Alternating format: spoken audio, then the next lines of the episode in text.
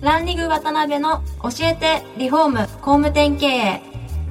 この番組はリフォーム工務店業界に特化した経営コンサルティング事業を手掛ける株式会社ランリグの代表渡辺翔一が住宅業界の経営者や幹部の方を毎回ゲストにお招きし業界のさまざまなことについてお聞きしていく番組です。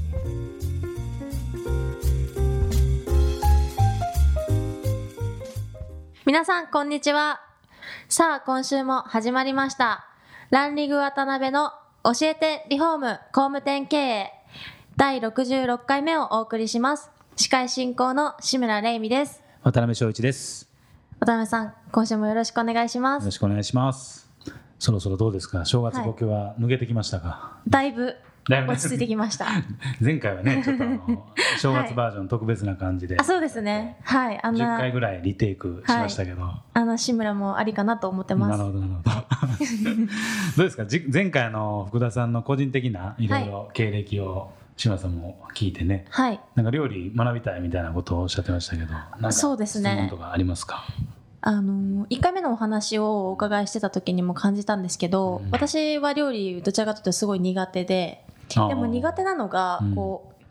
頭で多分、んじゃあ次はこれをやってでこれを最初にこうしてうんうんうんうんっていう組み立てがすごく下手くそなんであすー。あよー。段取りの部分ね。はいうんなのでなんかそれをうまくするコツとかがあったら何何かアドバイスをいただきたいなと思いまそすれ。も慣れですかやっぱり、慣れもありますし、それこそ、うんその料理の源流知るみたいな、ううんんおー源流ってな、えー、とだからルーツ、うん例えば和食だと、はいそのどういう経路でできたとかフランス料理だとっていうのを知知ると、はいすごく作りやすいかもしれああそうなんですね。ない。ええこの行為っていうのは和食のこういう目的のためにやることなんやなっていうことを理解することではい段取りが確然に良くなるそうですねもうあの何をどういうふうに入れればいいかっていうのがもう身に染みてくるんでなるほどね、うんはいへーなんか1回目ねおっしゃってましたけど本質的ですねやっぱり料理のいやすごいそう思いますよねうんフランスなんかもこう王宮の料理からスタートしたわけですよはいはいはいはいはいええそれでフランスって、うんあのーすごく領土広いじゃないですか、うんまあ、新鮮な食材手に入らなかったんですよね、はいはいうんだからその新鮮じゃない食材でどう美味しくするかっていうところなでるほどねソースの文化になったんですよなるほどね煮詰めてそれだけその旨味を凝縮するかっていうことになったんですよね、うんうんうんうんその後にニューベルキュージーニュって言って、まあ、新鮮な素材が手に入るようになったはんで、いはいはいそれを使ってどういう料理にするかって変わっていったんですけどうも、んうんなるほどね、はい、なんかこのまま料理番組にしてしまいたいぐらいの感じになってきましたね。そうですね。まあ今回ちょっと2回目ということで、あのーそうですね会社のことですね。はいろいろ教えてそうですね料理じゃゃなく会社のことで すねはいけども、まずあれですよね。リフォ今福田部長が、えーまあお仕事されているリフォーム産業新聞社さんっはいていうのはまあ亀岡太郎取材班といはういグループの中の一つっていうことだとそ思うんうでですすけねど、はいえーグループの成り立ちとか、まはあいそのあたり現在の媒体とかそれぞれのポジショニングみたいなものってざっと教えていただいていいですか。ええもともとはですね実はあの亀岡太郎、えっとオーナーですね、はい今うん今の毎日新聞社の経済部の部長だったんですよあそうなんですね。それで独立をしまして、共同通信社みたいな事業やってたんですね、はいはいはいはい、あの記事をですね売ってたんですよおーまあ、東京で、まあ、財界人とかに取材をしたものをはい地方の新聞社うんとか雑誌社に売るっていうビジネスをやってまして、なるほどなるほど。ただですねそれだとですね、うんなかなか事業として大きくしづらいじゃないですか、うんうんうんあの人手もいりますしそうですよね。それで媒体を立ち上げるっていうのを大体うん30年ぐらい前からでですかね、ああののいわゆる専門新聞ですよね、はいずーっと行っていうんて、うんその中の一つがリフォーム産業新聞社であり、はい。他にもですねビル業界とかブライダル業界とうかんさまざまなところに対して専門新聞を作ってるんですよ。なるほどね。はい、それで今までですね専門新聞ないところにどんどん立ち上げるもんですから、はいうんまあ、トップシェアになりますよねそそれうはですよね確かに。えーオンリーワンになるんで、うん今まで拝観したのもいくつかあるんですけれども、うん今残ってるのが十数媒体あ結構な種類あるんですね。はいへーで結構聞いた話によるとそのグループとしてはすごい昔からベンチャー的なはい若い人を支援するとか、はいチャレンジさせるみたいな風土があるグループだったんですよね。そうなんですよ今でこそないんですけど、うん30歳定年制というのがありましてですねえグループにですか。そうなんですよ、え役職に就かないえはとい。辞めなきゃいけないっていう、えとこがありまして、はいそれでその流れうで、んあの今のリフォーム産業チームのガランもですね、今はリフォーム産業新聞と賃貸条約新聞社の2つの代表をやってるんですけど、うんあの任されてはいやってるっていう形ですね。あそうなんですね。はいへえで実際リフォーム産業新聞社さんはそれこそねもう業界の中でトップシェアもう取られるような新聞になられてらっしゃると思うんですけど、実際そのリフォーム産業新聞としての企業のまあ理念とか事業展開で大切にされてることみたいなのってなんかあるんですか、えーっとですね、まずあのー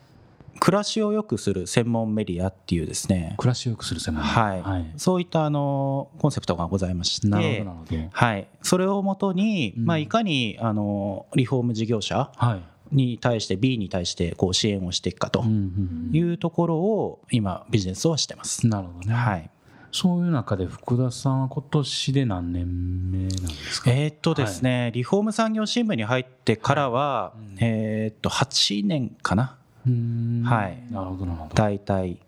最初に、えーっとグループでとして入ってからもう12年ぐらいになりますね。はいはいはいなるほどね。で今までのこう会社でのご経歴とかその役割の変遷みたいなものってどんな感じになってるんですか。えーっと一番最初はですね実はいはあの、リフォーム産業新聞入った頃は営業で入ったんですよ最初。ああそうなんですか。広告枠を取るみたいな。そうですね広告枠とか。かあとはイベント運営をやってたところの,、うんうんあのそこの展示会の営業とか、その後に意はい外とすぐあの編集部に移りまして、はいそれで編集作業を、まあ、うんいわゆる記事ですね取材しての記事制作ですよね、うんうんうんそれをさまざまな形でやっていって、はいその後に、えー、と編集デスクはい編集長、うん今報道部長、うんうんさらに企画開発部部長っていうのを今兼務してあ よくわかんないですね。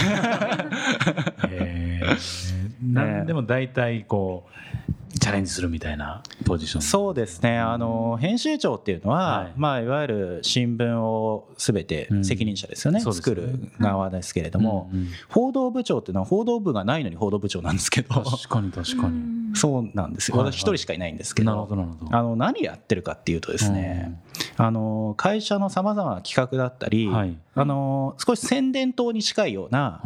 活動をしたりりはしてますね。セミーナーとかは、まあ、自分が引き受けることが多いですしそうですよねよくお話しされてますもんねうそうですね。んえーなので、まあ、実務から少し離れた形で、はいまあ、あの新しいことを、うんあの展開したりとか、まあ、今度話させていただく、まあ、新規事業はいの立ち上げに少し絡んだりとかですね、はいはいはいはいえーそしてもう一つはあの企画開発部ってのはこれが営業部なんですよなるほどなるほどまた久々に営業に戻りましてですね 半分営業の仕事をやってますあそうなんですね、はいえーそれで福田さんのミッションとしてはそのいろいろ情報発信を外に向けてやっていくっていうのは結構なウェイトを占めるそうですね、あそうなんですねうんの今やっぱり、うんそのリフォーム業界っていうのはすごい縦割りだなっていうふうに思っていて、はいい、ろんなプレイヤーの方いるじゃないですか、うんリフォーム、総合リフォーム店、工務店、はいデベロッパー系、ハウスメーカー、意外と交流ないと思いません、それぞれ。うん確かに確かに、ええそうした中で、やっぱりあのまあ、すべてどこでもフリーチケットで行けっていうリフォーム産業新聞のあの名刺の力だなというふうに思っていて確か、に確かにあのこことここが組み合わされば新しいことできるのにとか、うんうんその業、まあ、縦割りの中で当たり前なのを例えばリフォーム専業店に持ってくればはい面白いことできるとか、うんまあ、そういうの結構あると思ってるんですよ。あー確かに確かに、まあ、そういったですね、うんまあ、つなぎ役みたいなことも、うんあの今一部やってはいまして、はいもう少しそのリフォーム自体を活性化したいっていうのがやっぱりありますようね。んあのうちの新聞自体私まだ入る前ですけどもう30年はい実は発行してるんですけど、なかなかですね実はリフォーム市場自体は大きくはなってなくてそうですよねそうなんですよん当時もちょっとすあの調べた経緯は違うんで、なはんいこれあの本当かどうかっていうのはあるんですが、うん6兆円市場と言われたわけですよ30年あ前ーなるほどね今も大体6.5兆ぐらいじゃないですか、うん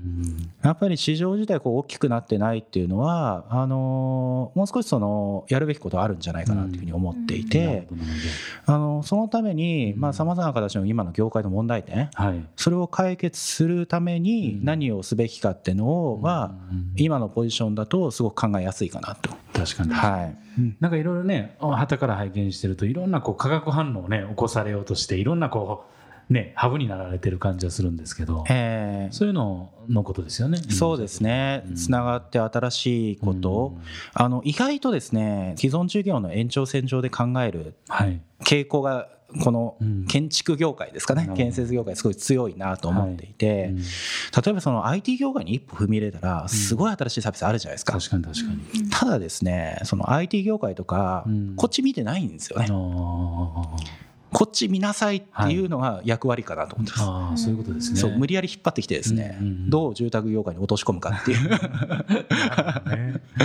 えーそのあたりのね、あのー突破力というか吸引力はありますもんね。 いやーどうでしょうかね日本業界のダイソンって言われて ま誰が言ったんですかそれす 個人的に。なるほど。はい、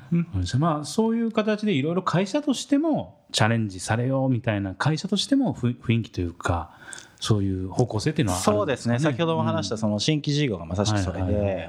やっぱり既存のビジネスの延長線上じゃなく、うんまあ、新しいことを作っていこうと、そういうことですよいねや。それこそあれですよ、はいランリングさんと一緒にやり始めたあー SNS 事業なんかは、はいありがとうございそのます。中の一つでしてですね、はいなるほど。はいまあ、そういったものを新しうくんもっと展開していければなっていう、なるほどなるほどまだこの後何やるって決まってるものはないんですけれども、うんうんえーまあ、どんどん生み出していく予定ではありまうす。んなるほどね。はい、次回も少し続きをお聞きしたい部分もあるんですけども時間になりましたんで、ははいい、かしこまりました。はい、次回も福田部長にはゲストでお越しいただきますので、より詳しくお伺いしたいと思います。本日はありがとうございました。どうもありがとうございました。ありがとうございます